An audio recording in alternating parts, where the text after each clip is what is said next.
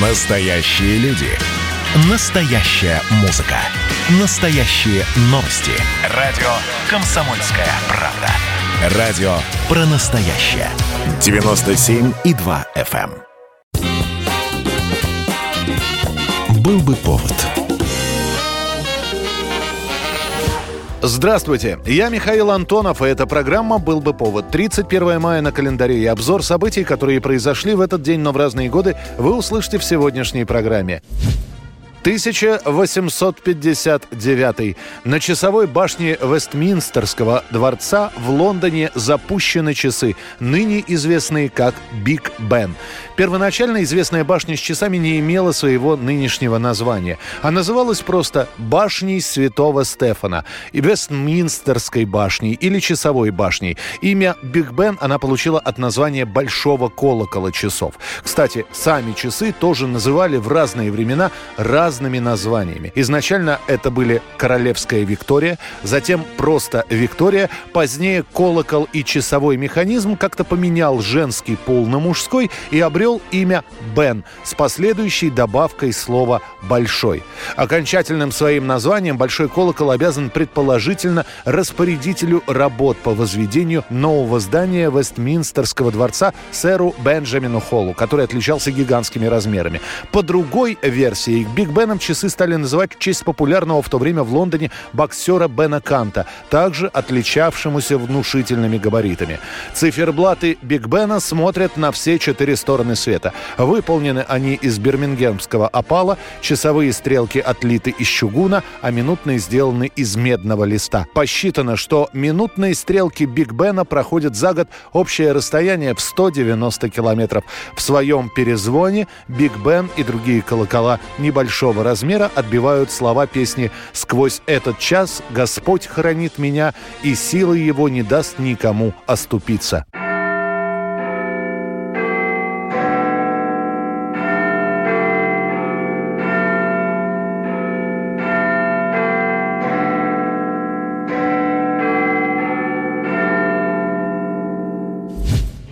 31 мая 1864 год. Проходит гражданская казнь публициста и литературного критика Николая Чернышевского.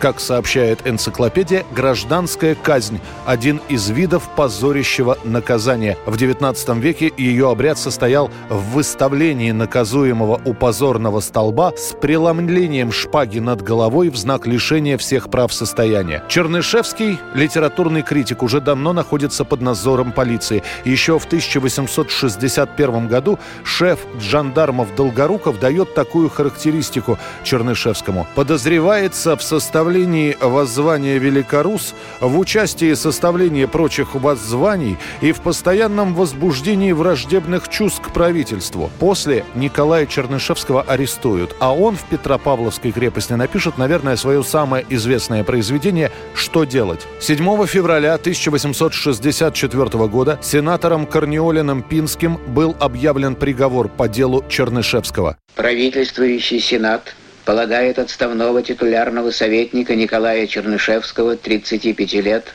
за злоумышление к неспровержению существующего порядка, за принятие мер к возмущению и за сочинение возмутительного воззвания к барским крестьянам и передачу оного для напечатания в видах распространения, лишить всех прав состояния, и сослать в каторжную работу в рудниках на 7 лет, а затем поселить в Сибири навсегда.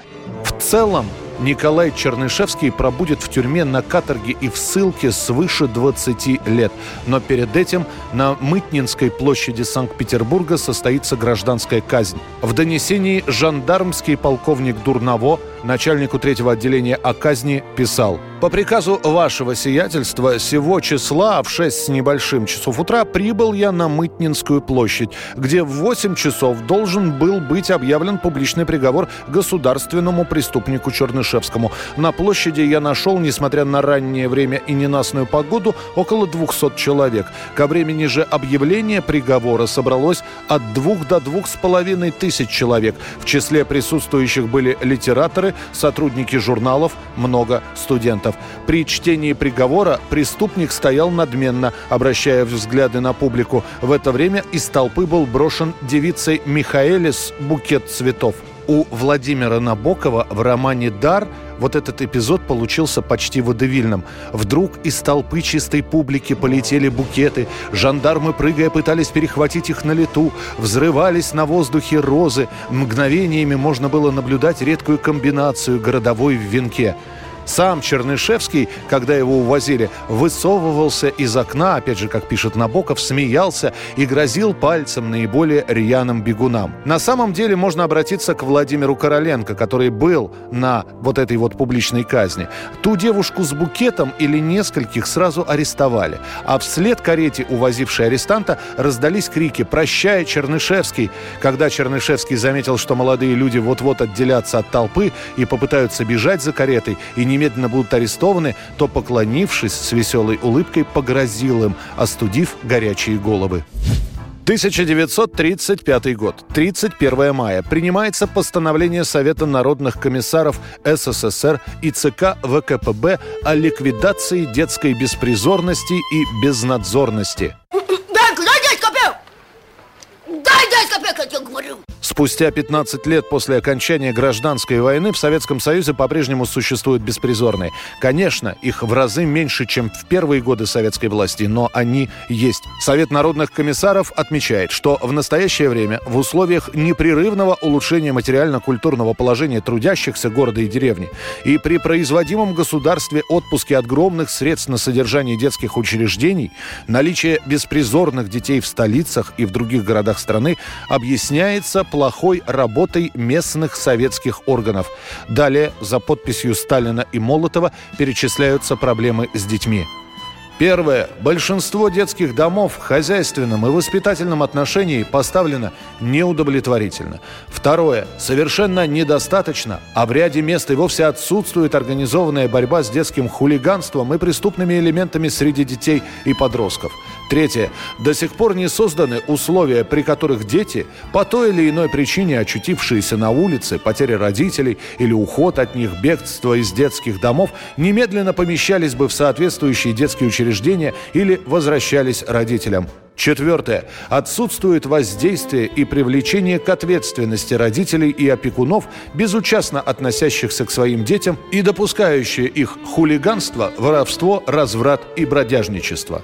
К началу 40-х годов уже готовилось постановление о полной ликвидации детской беспризорности, но Великая Отечественная война внесет свои коррективы, и с этой самой беспризорностью придется бороться вплоть до начала 50-х годов.